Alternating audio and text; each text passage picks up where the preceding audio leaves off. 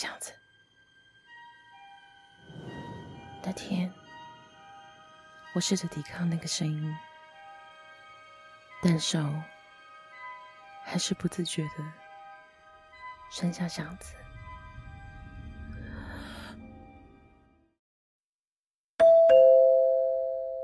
你好，这是你的包裹哦，请签收。听到门口电铃声，还有送货人员那响亮的问候声，我打开门，却发现门口根本没有人啊。嗯，我看着地上的箱子，上面收件人写的名字是我，可是不用签收吗？那送货人员也走太快了吧？哼，我抱着疑问，把箱子抱起来拿回家，看着地上那个箱子，我反复在思考：最近到底有没有网购东西啊？又买什么？可苦思白想，也想不出个所以然。看着箱子。我的脑袋出现了一道声音：“开箱子，打开箱子，箱子。”有一种强烈的感觉，让我觉得我必须要打开箱子，但有一种违和感，让我觉得只要打开了这个箱子，我就无法回头。但我没有办法违背。那道声音在我脑海里，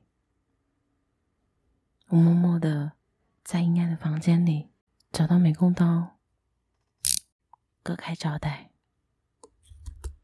美工刀？阴暗的房间？这里是哪里啊？我怎我我怎么会在这？恐惧。让我停下手上的动作，惊恐的看着周围。这到底是哪里啊？的房间，一点点窗户都没有。唯一的光源是来自头上的吊灯，旁边有一张桌子，上面有东西在反光。我小心翼翼的走到桌前。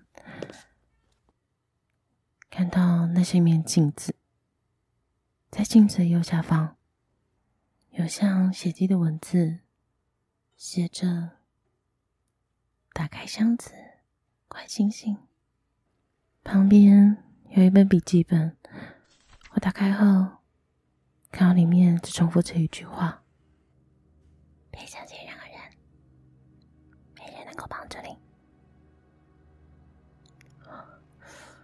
啊，嗯，我抱着头，却顿感刺痛。我看着手指上的伤口，隐隐约约的记起来，这伤口是我自己划破的。镜子上的那句话是我写的。除此之外，我什么都想不起来。头痛，在这阴暗的房间里面。我感觉到恐惧，还有绝望，但是我的眼睛却不自觉的一直盯着箱子看。我的脑海里再一次响起那个声音：“打开箱子，打开箱子，打开箱子。”